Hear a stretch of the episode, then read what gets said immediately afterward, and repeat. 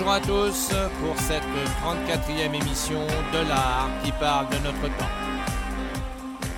Aujourd'hui, nous allons consacrer l'émission à un livre de Nicolas Bourriaud, Inclusion esthétique du capital océan.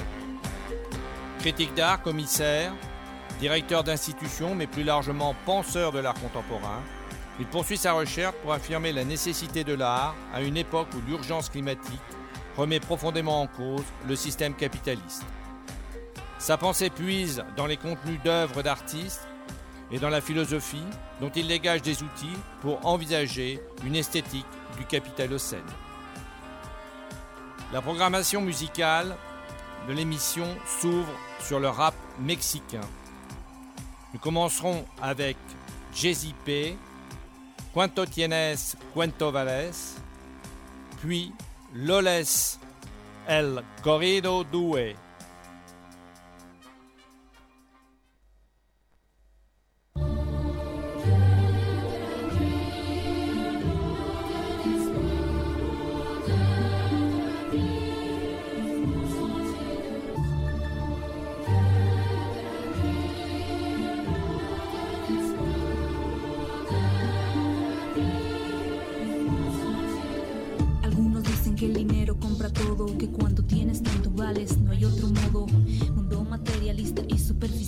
La cuna en que naciste te da personalidad. ¿Qué más da si no hay una escala de valores? Si con la billetera llena tienes más aduladores que amigos verdaderos. Gente a la que no le importa, solo quieren tu dinero. Cuanto más das,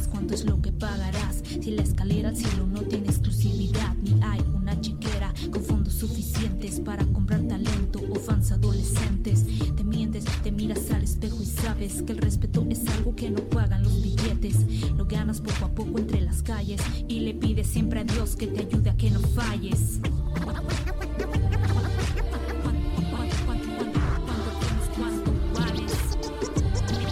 En la escalera del cielo me expulsé mi No.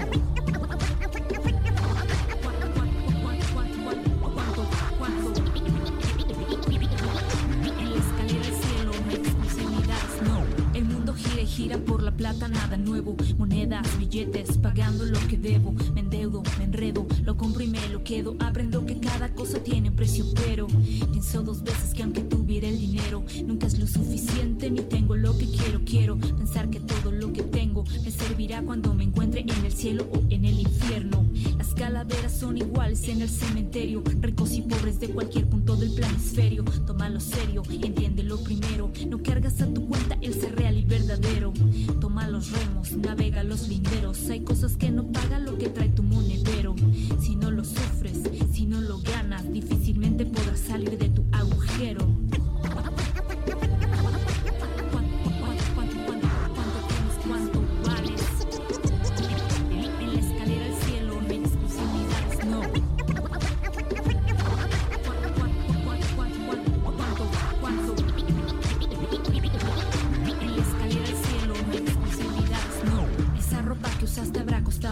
mucho, ¿no? El celular y los zapatos, muchos datos, ¿no? Cómo te ven, te tratan, la gente discrimina sin importarles cuál es tu verdadero yo.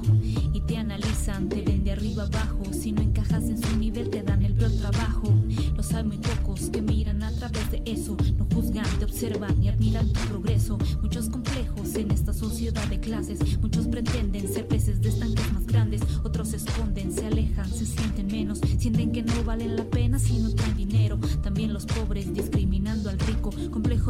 prioridad clásico estereotipo. La sociedad te impone reglas y tú eres el que escoge en qué nivel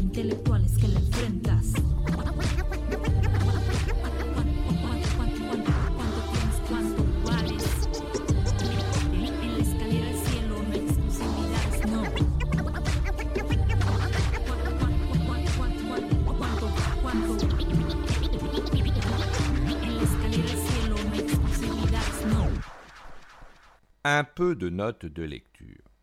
Cette émission sera consacrée à l'analyse du livre de Nicolas Bourriaud, Inclusion, esthétique du capital Océane, aux éditions PUF Paris 2021. Nous avions déjà commenté un livre de Nicolas Bourriaud intitulé Esthétique relationnelle de 1988 lors de notre cinquième émission. Nicolas Bourriaud est né en 1965. Il commence sa carrière de critique d'art dans les années 1980 et écrit de nombreux articles dans les revues d'art comme Art Studio, Opus International, Art Press. Puis il fonde la revue Documents sur l'art en 1992 et la revue Perpendiculaire en 1995, auquel a participé Michel Houellebecq avant d'en être exclu en 1998, alors qu'il publie Les particules élémentaires.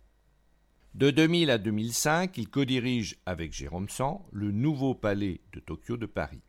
Il est nommé à la tête en 2007 pour préparer The TED Triennial en 2009. De 2011 à 2015, il dirige l'École nationale supérieure des beaux-arts de Paris, puis la même année, il est nommé à Montpellier pour préparer le musée MoCo, Montpellier contemporain, dont il devient le directeur en 2017. Ce livre se situe dans la lignée des précédents, soucieux de montrer la place de l'art dans le monde capitaliste. Écoutons-le. Plutôt dans Forme de vie, j'avais affirmé la nécessité de faire de sa vie une œuvre d'art, comme véritable impératif catégorique de la modernité artistique.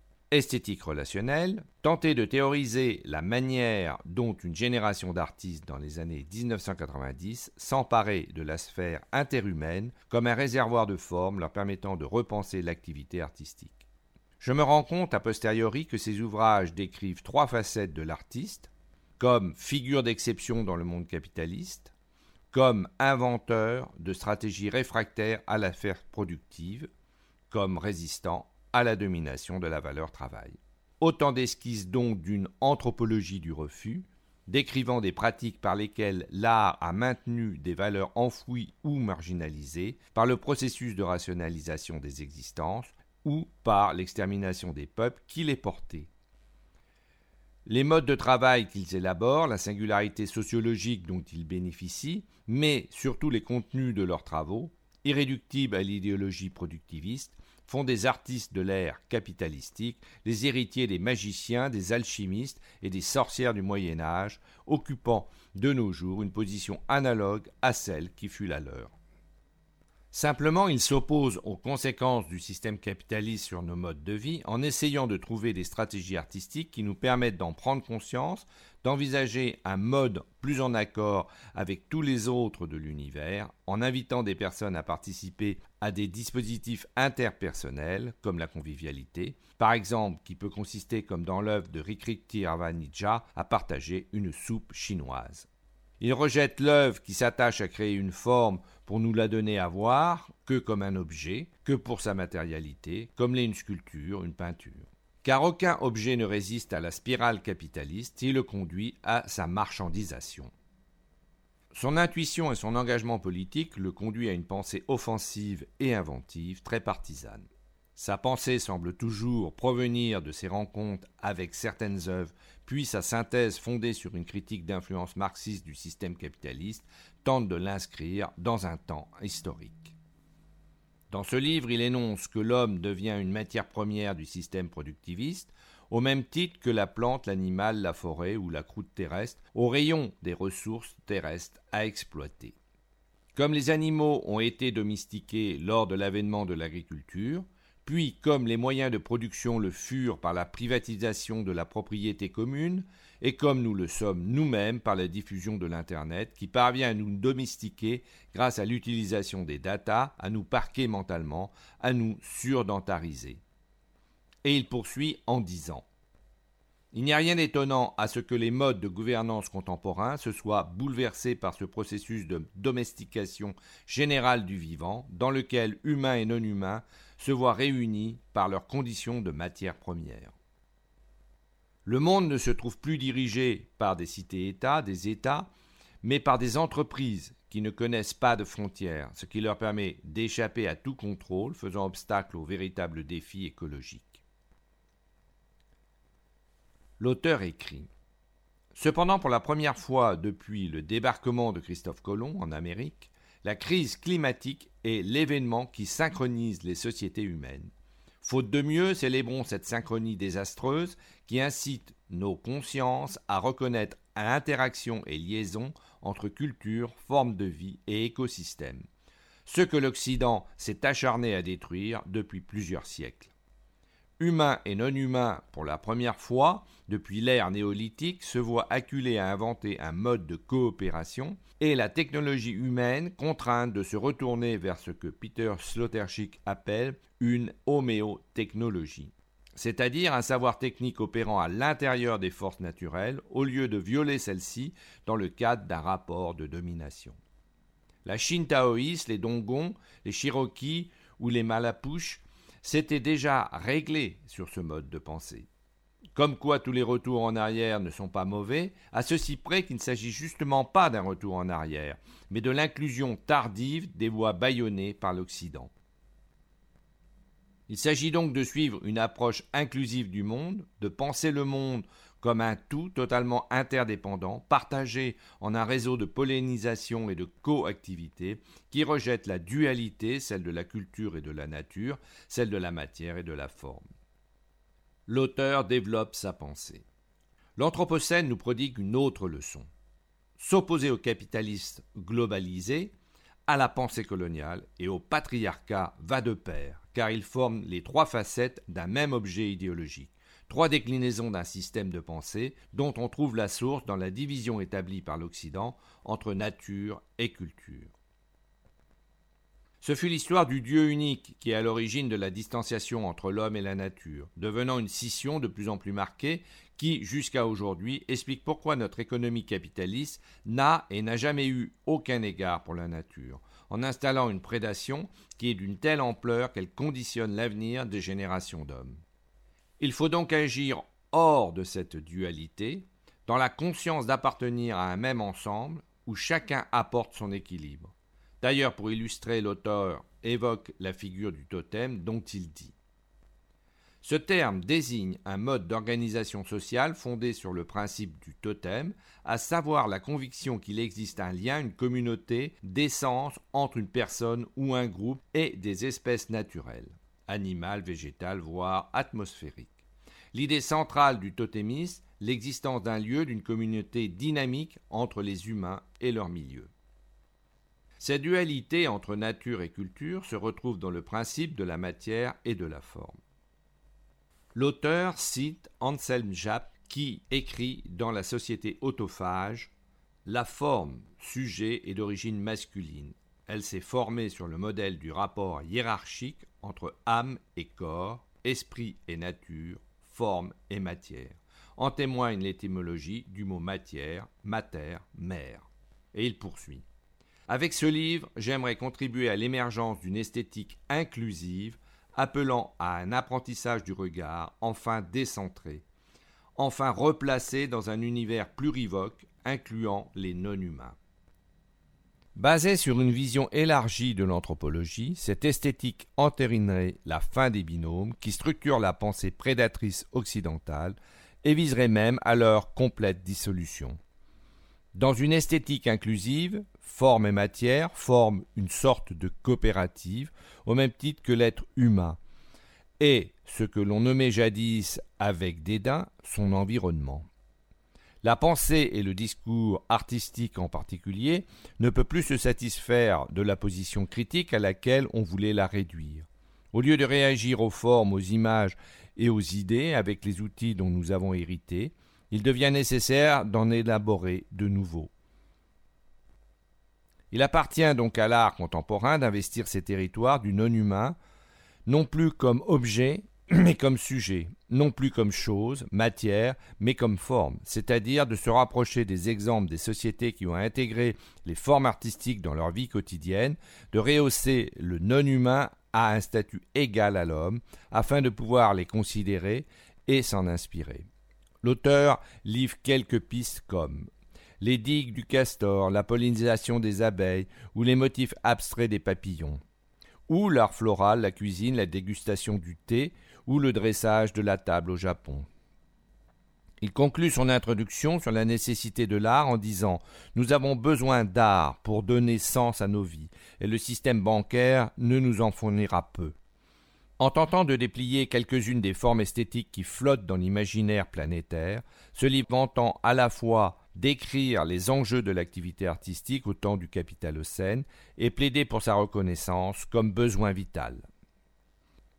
Revenons sur les conséquences de l'Anthropocène ou plus particulièrement du capitalocène.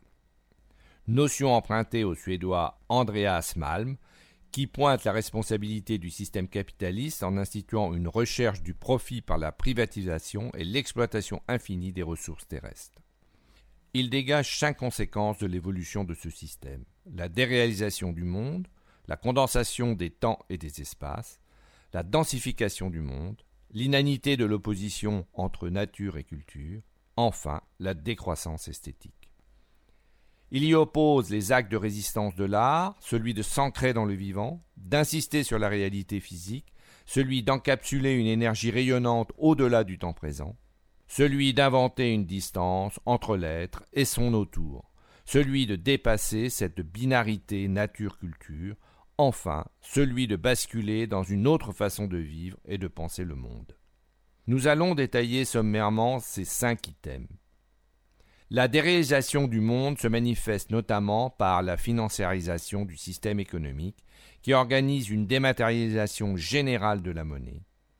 Mais elle concerne de plus en plus de domaines, par exemple les très larges et répétées incitations à recourir à une gestion informatique pour toutes vos démarches administratives ou commerciales vous éloignent des personnes physiques qui vous accueillaient précédemment.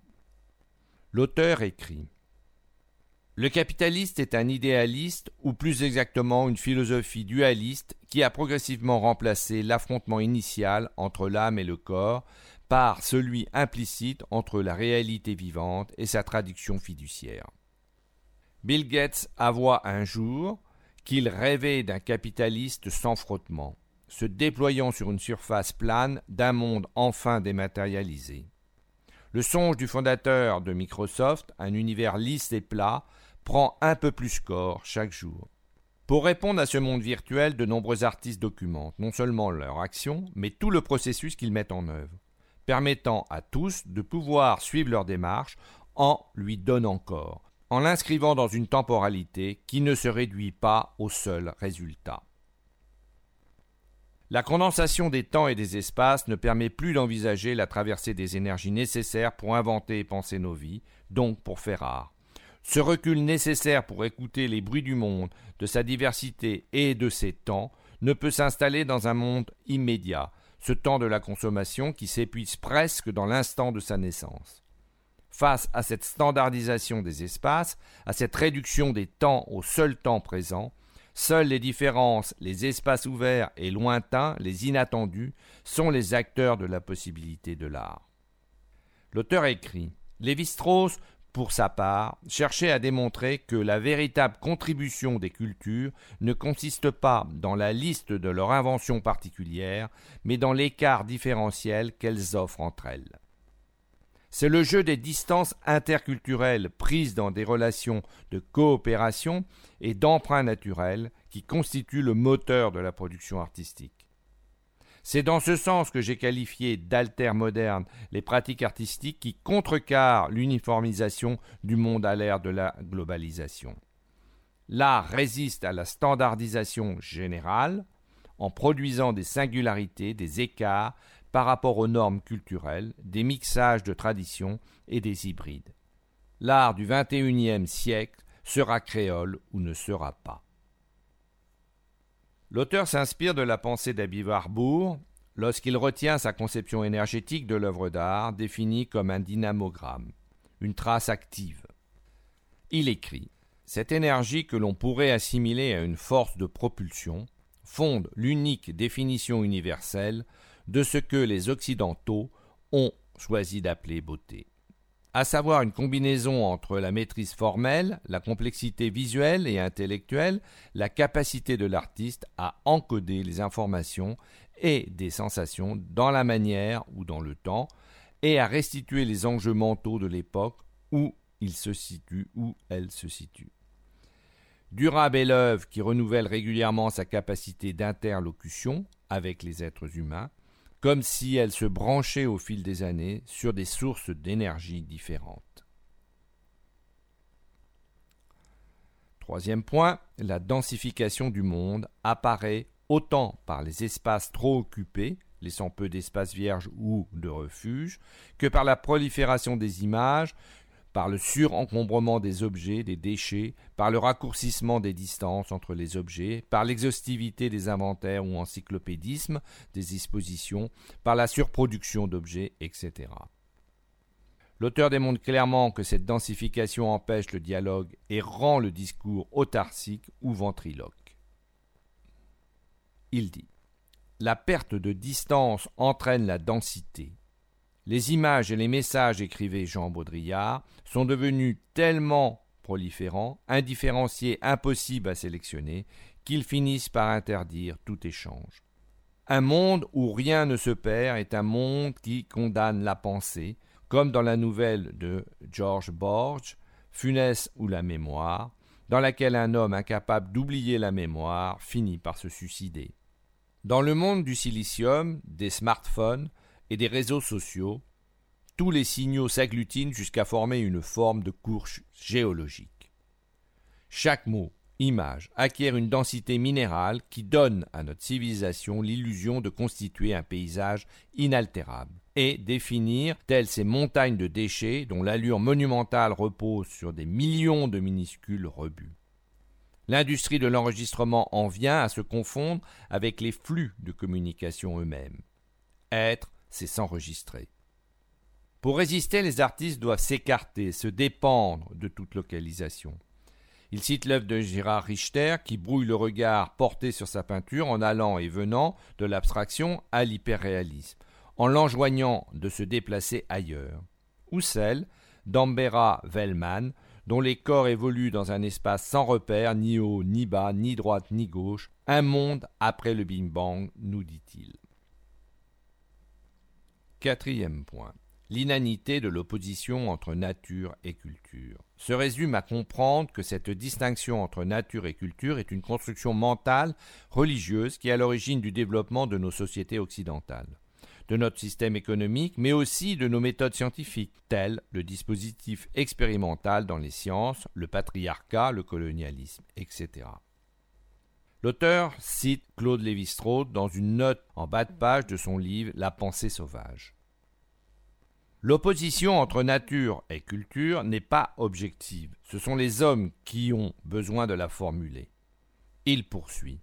Il s'agit de réintégrer la culture dans la nature et finalement la vie dans l'ensemble de ses conditions physico-chimiques. L'être humain ne se distingue en rien de son milieu. La nature constitue l'armature biologique du monde. Pour Lévi-Strauss, l'univers est indivisible, du quartz jusqu'au cerveau humain, de la bactérie à la feuille de conifère. La pensée humaine est d'une production naturelle, tel un fruit d'un arbre. Autrement dit, l'anthropologie devient une pensée du décentrement qui vient dissoudre notre conception de l'être humain comme sujet séparé du monde vivant. L'humanisme est l'autre nom de cette dérive que Claude Lévi-Strauss fut l'un des premiers à dénoncer. Il le cite En isolant l'homme du reste de la création, l'humanisme occidental l'a privé d'un glacis protecteur, car à partir du moment où l'homme ne connaît plus de limite à son pouvoir, il vient à se détruire lui-même.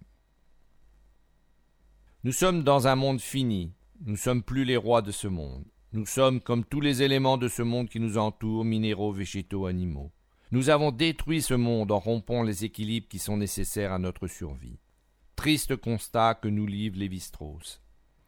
Je le cite en faisant mine de défendre les peuples en voie de disparition, mais trop tard pour pouvoir les sauver, c'est nous-mêmes plutôt que nous plaignons et nous voudrions protéger. Nous-mêmes, c'est-à-dire une humanité devenue trop nombreuse sur un espace terrestre qu'elle ne peut agrandir, réduite de ce fait à se coloniser elle-même. L'auteur poursuit. Le système en circuit fermé, se nourrissant de lui-même et dépourvu de tout dehors, apparaît comme un motif central de l'Anthropocène. Obsédé par sa propre réalité, l'être humain procède par auto-ségrégation et par la création de boucles. On ne peut comprendre le capitalocène sans souligner que les activités humaines tenues pour responsables de la catastrophe en cours se caractérisent par l'absence de tout dehors. Pour Félix Guattari, c'est le rapport de la subjectivité avec son extériorité, qu'elle soit sociale, animale, végétale, cosmique, qui se trouve compromis dans une sorte de mouvement général d'implosion et d'infantilisation régressive. L'auteur conclut. Comme l'explique Tristan Garcia, cet appel général du grand dehors manifeste une certaine lassitude du sujet humain à l'égard de la contemplation de sa propre puissance. La subjectivité humaine semble s'être épuisée dans ces boucles culturelles, économiques et existentielles, dans lesquelles elle n'entrevoit que son reflet déformé, celui d'une espèce inféodée à sa propre puissance technique. Nous voilà donc placés devant une alternative angoissante, soit ce grand dehors d'un univers inhumain, soit le règne sans partage de la subjectivité humaine, prenant la forme cauchemardesque d'une autocolonisation de l'humain par l'humain. Cinquième point, la décroissance esthétique. Il est clair que cette notion de décroissance implique à la fois ce décentrement du regard vers ses congénères terrestres, minéraux, végétaux, animaux, que l'espace à occuper n'est plus celui de la nomination, de la prédation, de la production infinie, de la consommation, mais celui de la décroissance, de la récupération, de la biologie, de la magie, du sacré, de l'empathie, de l'interlocution, etc. L'auteur cite un artiste que j'apprécie beaucoup, car il est de ceux qui montrent des choses très simples, dont on peut espérer qu'elles permettent d'engendrer un regard sur le nous terrestre. Je laisse parler l'auteur. Le dimanche 13 février 1983, à New York, un homme se tient contre un mur, emmitouflé dans un manteau, alors que la neige jonche les trottoirs. À ses pieds, un tapis de laine lui sert d'étal pour une vente de rue. Un dollar la boule de neige. Toutes parfaitement sphériques, elles sont méticuleusement rangées, les plus grosses à l'horizontale et les petites par ordre décroissant en scie verticale qui évoquent le mouvement spiralé des cyclones. David Ammons réalise ce jour-là son œuvre la plus connue, Bliss Art Bell Cell, dont il ne subsiste qu'une série de photographies. Ce que montre Blizzard Art Bell Cell est une lumineuse métaphore du processus artistique. La neige qui vient de tomber du ciel recouvrant toute la rue, à portée des mains de n'importe qui, change ici de dimension et de statut par la magie d'une simple mise en forme. Et la présence de cet objet modifie les comportements. Quand il y a un objet entre eux, explique Ammons, les gens vont se parler. Ils diront Qu'est-ce que c'est? C'est à vendre Mais si on se tient juste à un coin de rue, tout le monde sera ennemi. Mais l'objet, ça devient un conducteur pour une conversation qu'on n'aurait jamais eue sinon. Pour ceux qui disent que l'art contemporain est compliqué et réservé à certains esprits bien formés, je montre ici le contraire, que l'art est lisible par tous, il faut juste bien regarder, échanger, aimer.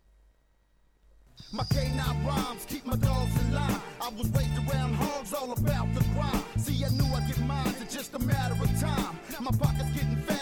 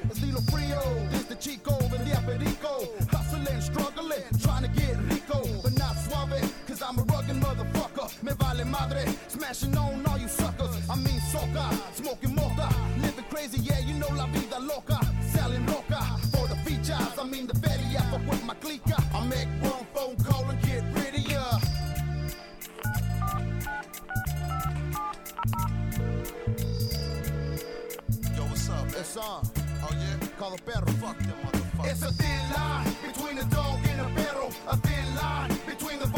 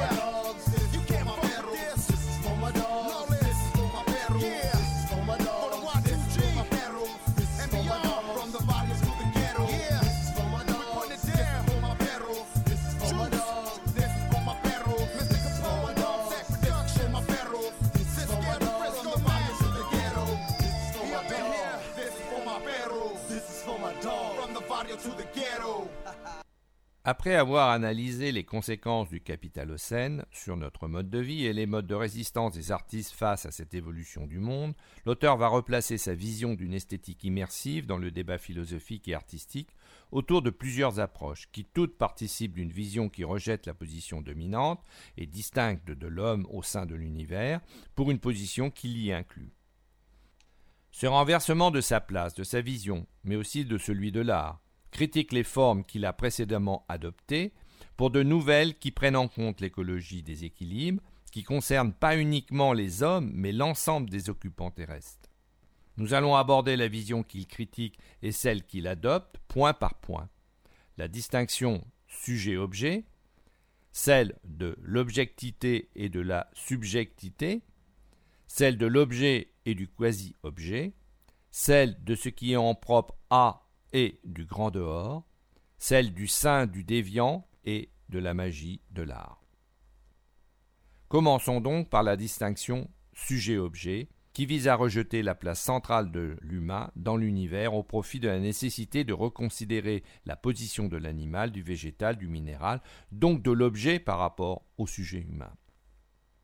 Soit nous considérons que les êtres et les choses sont placés au même rang, sur un même plan horizontal, qu'il n'y a plus de centralité entre eux. Cela conduit à ce que les êtres et les choses soient dissociés, existent indépendamment et ne peuvent être socles l'un pour l'autre. Au centre, un trou noir d'ordre métaphysique. Deuxième hypothèse, soit nous considérons que l'homme agit pas plus sur les choses que les choses n'agissent sur lui, ce qui reviendrait à penser que l'humain serait acté et acteur de l'évolution de l'univers comme les choses. L'art ne serait pas une chose de plus, plutôt une façon de traduire cette réalité. La première hypothèse est développée par les penseurs orientés objets tels Bruno Latour, Lévis Briand ou Graham Hartmann, ou ceux du réalisme spéculatif tels Quentin Méliassou. L'auteur la critique car elle serait une vision en creux de l'humanisme. L'objet libéré du pouvoir des hommes ne deviendrait-il pas plus aisément s'intégrer au système tournant à ville du capitalocène? La seconde hypothèse serait plus proche des structuralistes, Claude Lévi-Strauss, Louis Althusser, Michel Foucault ou Félix Guattari, qui explorent l'interaction entre tous en dotant chacun d'une capacité à agir sur le monde. Une plante agit sur le monde, dans sa capacité à s'adapter au béton par exemple, ou en devenant invasive en réponse au dérèglement des hommes. Les animaux ne sont plus des choses, mais bien des êtres dotés de sensations, d'expression, de la capacité de s'outiller et d'agir sur le monde. Pour faire simple, un perroquet n'est plus comme une machine, un objet qui répète une phrase apprise, mais un être qui a la capacité de répéter, donc d'apprendre au-delà des mots qu'on lui inculte, donc de mobiliser son intelligence. Nicolas Borio critique cette première hypothèse, car il lui semble résulter d'un acte de contrition au regard de notre désastreuse et égoïsme action sur le monde, et d'une radicalité qui conduit à dissocier les choses entre elles, les rendant encore plus manipulables. Il dit Or, cette mise en spectacle de l'humilité, cette pratique zombie de la contrition, ne serait-elle pas aujourd'hui la prolongation, sous une forme renversée, du vieil humanisme? Cet anthropomorphisme à l'envers représente avant tout, sous couvert d'une critique systématique de toute centralité, une volonté consciente de maintenir l'existence de cette zone centrale, tout en la remplissant de valeurs négatives. C'est dans ce contexte historique qu'est apparue une nouvelle constellation philosophique, le réalisme spéculatif, ou la pensée orientée objet, par lesquels êtres humains et animaux, plantes ou produits doivent être placés au même rang. Bruno Latour évoque un parlement des choses, Lévy-Briand une démocratie des objets, Graham Hartman qui se réclame d'une philosophie orientée objet, entend libérer ceci de l'ombre portée de la conscience humaine, mettant sur un pied d'égalité les collusions entre les choses et les relations entre sujets pensants, les humains ne se distinguant selon Hartman que par leur statut d'objet sensuel. Quentin Méliassou, lui, entend faire un sort à une vision du monde antiréaliste, pour laquelle rien n'existerait en dehors de la corrélation entre un sujet et un objet la pensée d'un côté et l'être de l'autre. La réalité est au centre, dit-il, l'individu humain n'étant qu'un élément parmi d'autres du réseau qu'elle constitue. Un essai de Lévi Briand, The Democracy of Object, se donne pour but de penser un objet pour soi, qui ne serait pas un objet pour le regard d'un sujet, une représentation ou un discours officiel. L'affirmation que tous les objets existent de manière égale signifie qu'aucun d'entre eux ne peut être considéré comme construit par un autre. En résumé, aucun objet tel que le sujet ou la culture ne peut constituer un socle pour les autres.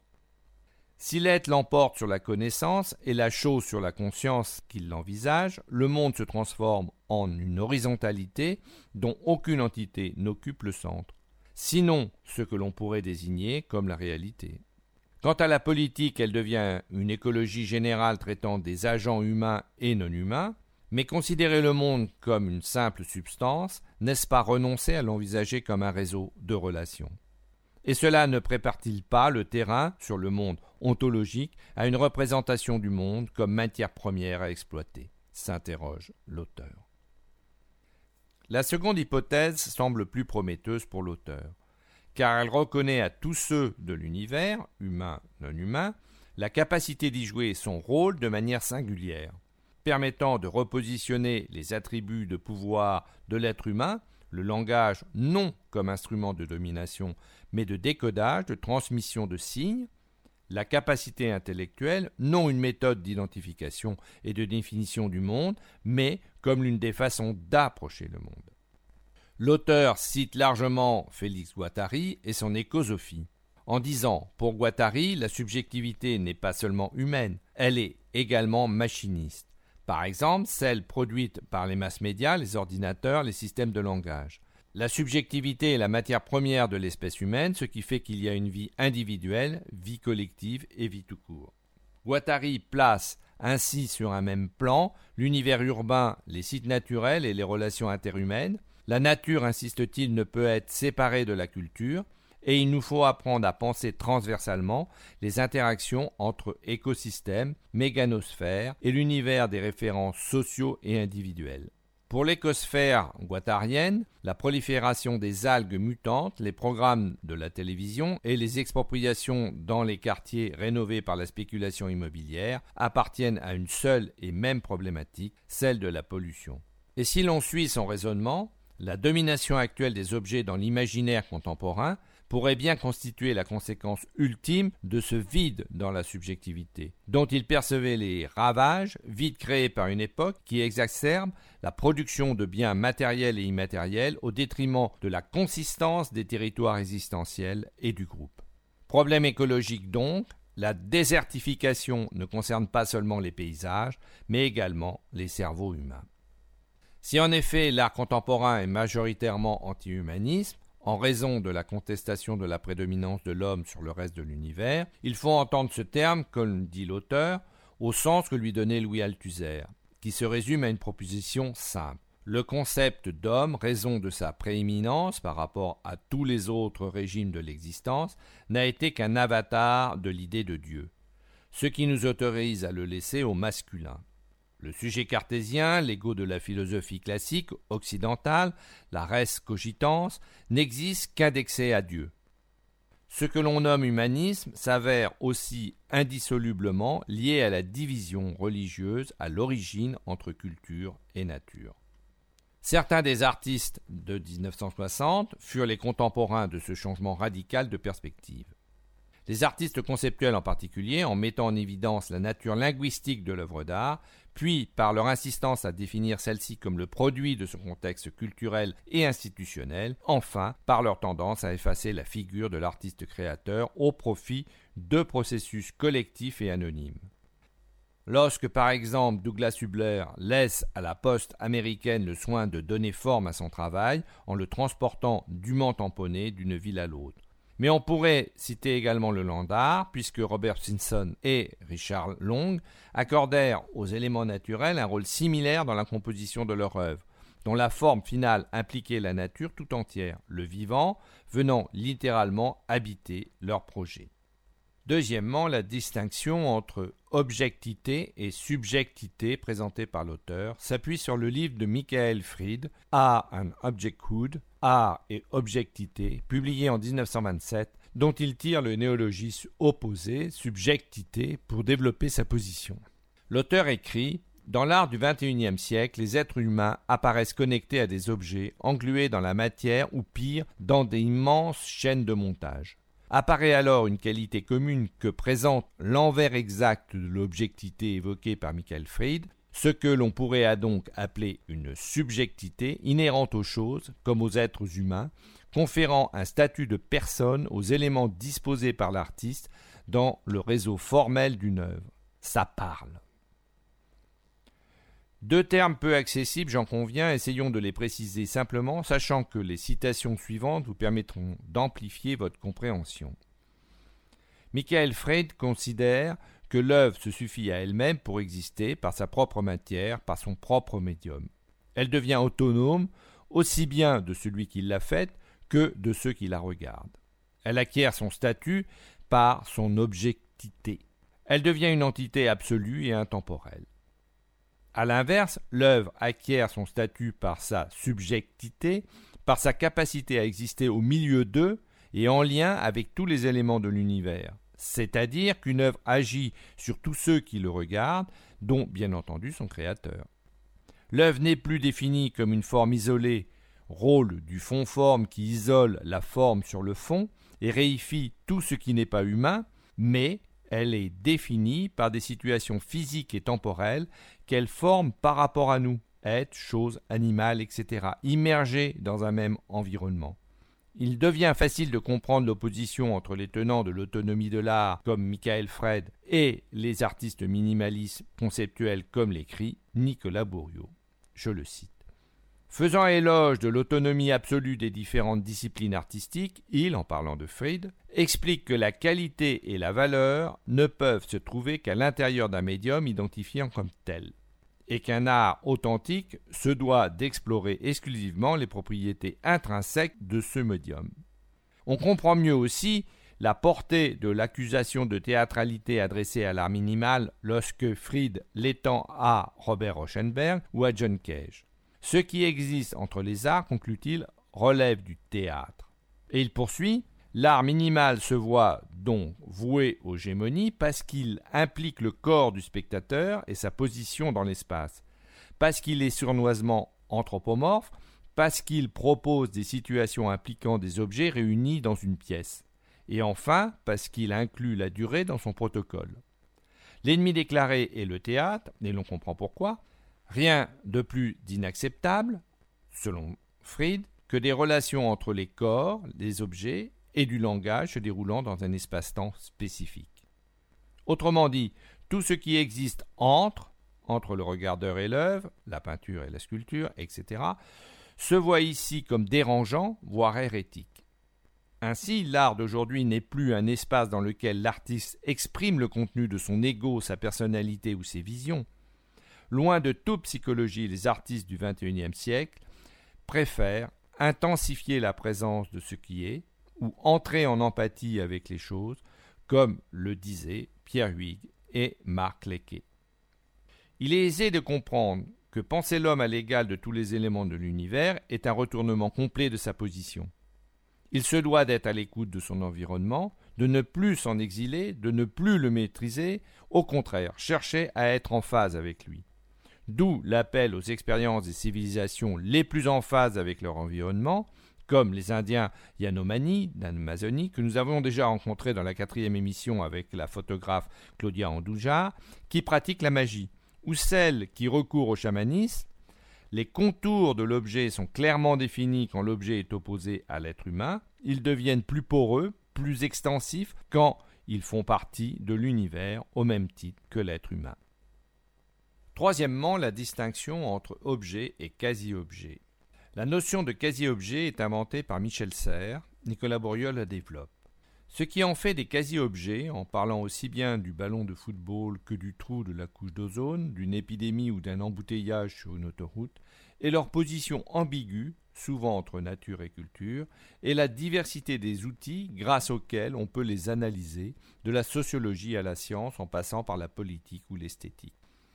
Dans son livre Nous avons jamais été modernes, Bruno Latour prolonge ce concept en énumérant les hybrides ou les mix que nous côtoyons tous les jours, depuis la semence industrialisée jusqu'aux embryons congelés, afin de souligner l'effilochement du système de purification qui a longtemps servi à séparer l'humain et les productions naturelles. Timothy Morton, lui, préfère le terme d'hyperobjet, ceux-ci se distingueraient par leur grande diffusion dans le temps et l'espace, empêchant d'en identifier les contours et les limites, par exemple la biosphère. L'artiste Philippe Parreno utilise la notion de quasi-objet un peu différemment. Il apparaît comme un des éléments de ses dispositifs, de ses expositions, et n'a de sens qu'à l'intérieur de celui-ci. Retenons que pour Parreno, une exposition n'est pas un assemblage statique d'objets, indépendants les uns des autres, mais un médium à part entière à l'intérieur duquel les relations entre sujet-objet et quasi-objet se voient définies par un protocole de présentation qui les distribue dans l'espace et dans le temps. L'exposition est un automate, explique-t-il, c'est-à-dire une machinerie à l'intérieur de laquelle les objets interagissent, synchronisés par un programme informatique. Lors de son exposition Anywhere Anywhere Out of the World au Palais de Tokyo en 2003, la totalité des espaces se voyait activée par un système automatisé dont le programme suivait la partition d'Igor Stravinsky, Petrushka.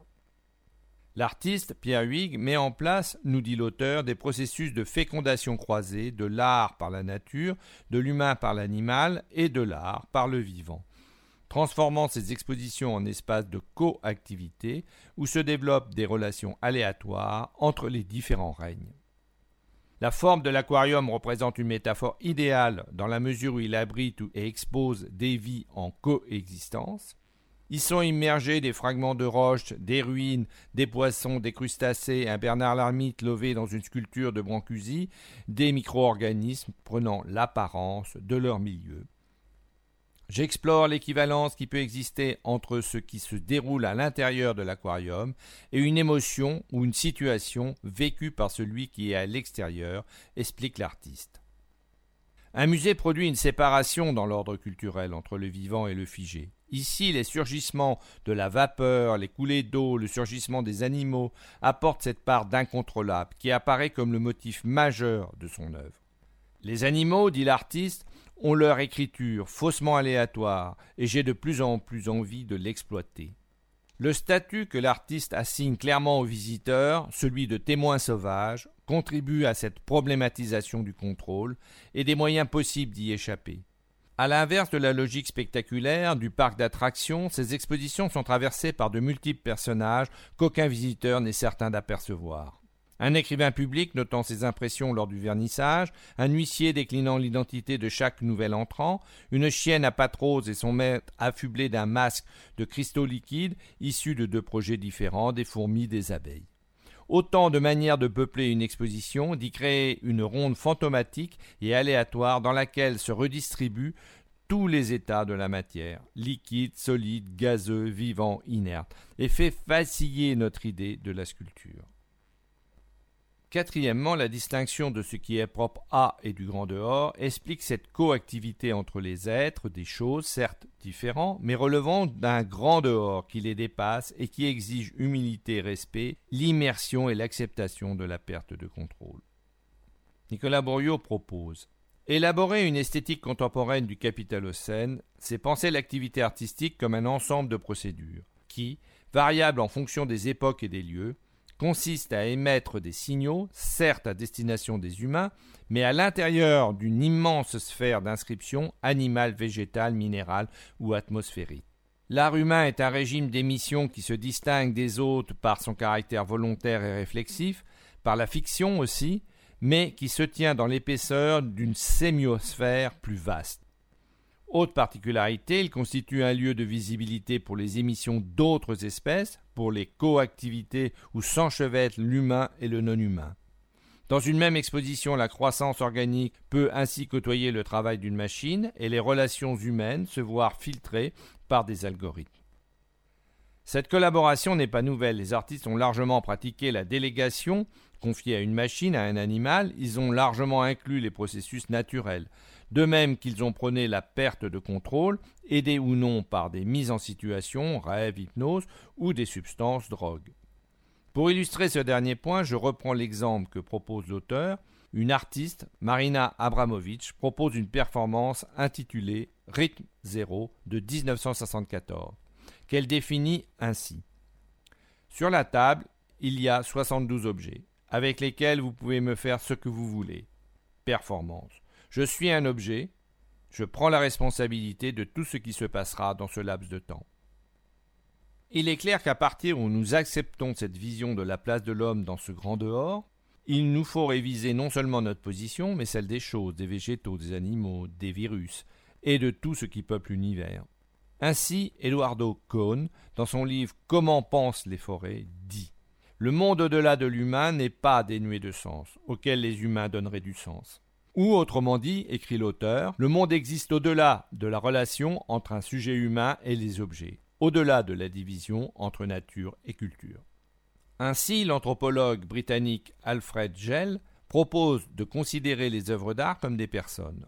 Il dit L'autre, qui est directement en jeu dans une relation sociale, n'a pas besoin d'être un être humain.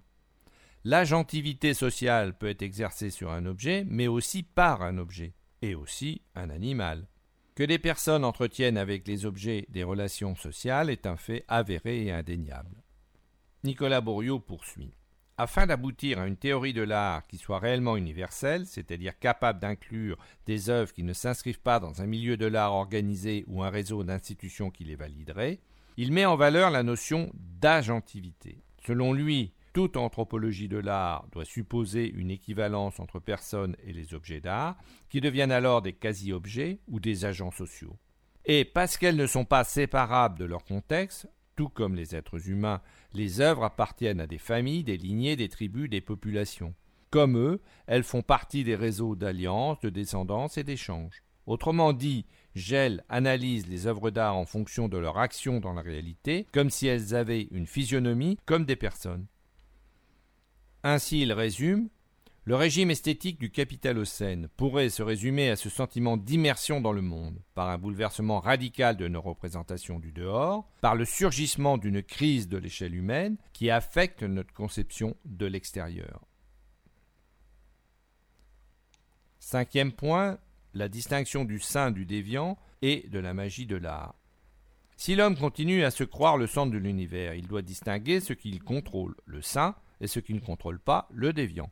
Si l'homme accepte de s'immerger dans l'univers et de se considérer d'égal à égal tous ceux qui le constituent, il y doit y porter attention et modifier ses outils de compréhension, la magie et l'art. Dans un cas, il est obligé de séparer et de contrôler, dans le second, il doit s'immerger et abandonner de contrôler. L'auteur précise que l'art dans nos sociétés où la figure de l'artiste est reconnue, comme celle du chaman dans certaines sociétés qui en appellent à la magie, joue un rôle similaire, celui d'activer une pensée symbolique nécessaire à aborder notre monde, à le comprendre, à consolider nos structures sociales. Dans cette période du capitalocène, l'art est celui qui peut conduire une pensée autre, une pensée critique sur le système capitaliste qui se voit contestée par l'urgence écologique. Ce grand renfermement des déviants, des vagabonds et des singuliers fond sur lequel se déroula le mouvement de la privatisation et de la rationalisation du monde s'est accompagné d'une privatisation des ressources naturelles et de l'installation d'un monopole institutionnel de l'au-delà. Les intercesseurs sauvages furent alors marginalisés, tandis qu'un contrôle des représentations organisa la vie des artistes, du moins jusqu'à l'apparition des avant-gardes. La mise en route du capitalisme productiviste impliquait une purification de l'espace du travail, sa réduction à une essence abstraite, l'argent, et donc la marginalisation de ses composants les plus concrets. Tout d'abord celle du travail naturel, les forêts filtrant l'eau que nous buvons, les abeilles pollinisant les récoltes, les bactéries permettant la fermentation, etc. etc.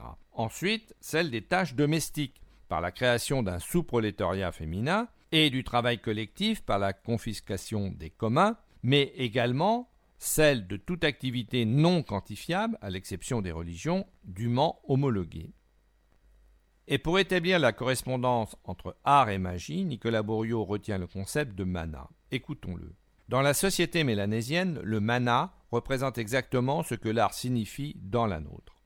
Un signifiant flottant, une sorte de régime supplémentaire de sens, rassemblant dans une zone mentale spécifique l'excès de signification produit par la société. Il poursuit en montrant que pour lui, seul l'art peut aborder cet excès de signification dans une société où la valeur marchande voudrait la contrôler. Il écrit En effet, les sociétés occidentales ont systématiquement tenté d'y installer leur valeur suprême, la valeur marchande. L'art et marchandise se côtoient, fusionnent ou se combattent pour le contrôle de ce surplus de signification qui relève de l'inconscient collectif. Or, la valeur marchande, explique Anselm Japp, est la seule forme fétichiste qui soit une pure forme sans contenu, une forme indifférente à tout contenu. Parce qu'elle repose sur la sacralisation de la marchandise pilier de son système, la civilisation du capitaliste productiviste est fétichiste. Dans la pensée marxiste, le fétichisme de la marchandise désigne le fait que la valeur des produits finit par être attribuée à leur qualité intrinsèque. La marchandise, le fétiche, est l'illusion qui transforme les rapports entre les hommes en simples rapports entre les choses. Écoutons de nouveau Anselm Schaap. Toute société fétichiste est une société dont les membres suivent des règles qui sont le résultat